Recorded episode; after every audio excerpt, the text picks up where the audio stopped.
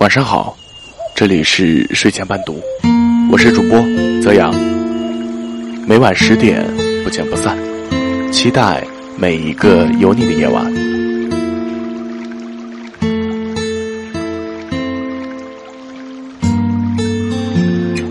你对我的态度，决定了我对你的温度。作者：江雨桐。我是个慢热型的人，只有相处久了。经历的事情多了，我才会真正的对一个人敞开心扉，才会给对方打上朋友的标签。我这个人对朋友的要求比较高，不是有过几面之缘，或者一起吃过几餐饭，我们就是无话不说的朋友了。时间会帮你辨清哪些人是值得用一辈子深交的朋友，而哪些人只能到此为止。我这个人。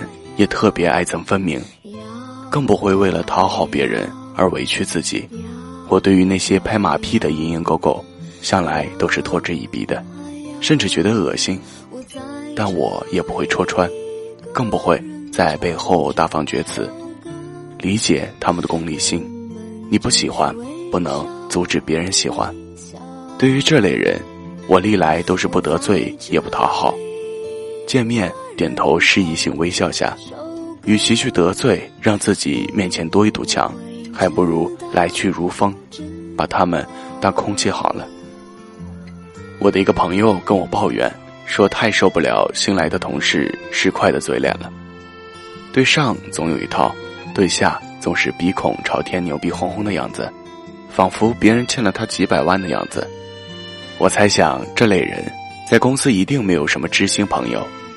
朋友、同事一心巴结公司的领导层，对于他们同层或者之下的，他都不会用心去对待。很多时候正面相逢也不给你打个招呼，连个微笑点头都没有。朋友说，连看大门的大叔都说这小伙不行。于他而言，有利益者就会像只哈巴狗那样，忙前忙后献殷勤。最搞笑的一次，他回家带了点特产。嬉皮笑脸的挨个办公室发，朋友那个办公室就他和主任两个人，见主任不在就直接绕过去了。要是不搞那么大阵仗，我朋友也不会知道。现在倒好，搞得内心膈应，这不明摆着瞧不起人吗？我朋友也不是这么小气的一个人，不跟他一般计较。用朋友的话来说，就是狗咬你一口，难不成你要咬回一口？后来有一回公司组织集体活动，去郊外烧烤，这样的集体活动只有平常聊到一块才聚在一起。由于朋友同事先前的所作所为，导致他孤立无援，看着有点凄凉。我说这也怨不得他人，这都是他平常的咎由自取。人啊，不要活得太市侩了。你对别人的态度，决定了别人对你的温度。你真心对人好，不见得别人百分百会待你好，因为还会有处不熟的白眼狼，但至少大多数都会真心回馈的。你对我的态度决定了我对你的温度，朋友之间如此，婚姻中的男女亦如此。都说女人是水做的，你用零度遇见她，她即可成冰；你用一百度来爱她，即可翻滚沸腾。你用五十度来对他，他便不冷不热。婚姻中，男人的态度真的决定了女人的温度。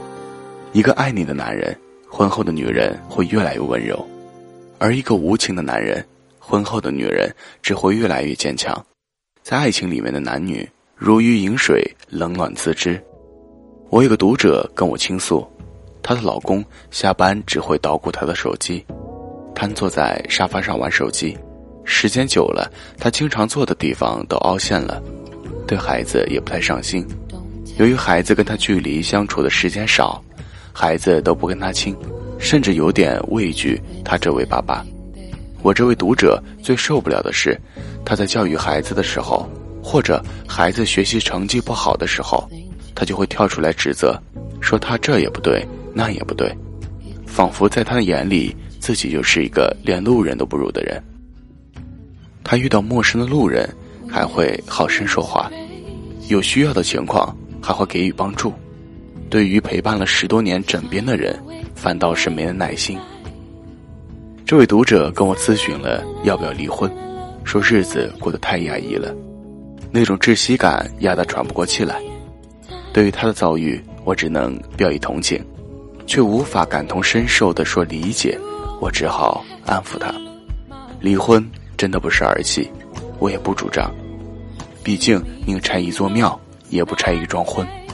再说，我听到的也只是片面之词。实际如何？还得当事人自己做了断。有人说，婚姻就像是一趟列车，遇见对的人就能一起坐到终点站，而遇到错的人就会中途下车，去换另一辆车。可感情不像上下车那么轻巧，那么容易拿起又放下。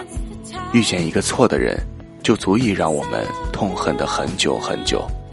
婚前恋爱的时候，我们总会关注对方身上的优点。而婚后则会发现对方越来越多的缺点。一份好的爱情一定是双方的，一份不好的爱情往往也不是一个人的原因，因为一个巴掌拍不响。在真正的爱情里面，不是计较我付出了多少，得到了多少，而是我对自己妥协了多少。当你想要发脾气的时候，你想过跟自己妥协吗？当对方摔门而出的时候。你想过跟自尊心妥协吗？你若把它当做精神挚爱，就会妥协。那点自尊心，比起失去它，又算得了什么呢？你对他的态度，决定了他对你的温度。这一点，要牢牢记住。这里是睡前伴读，晚安，下期见。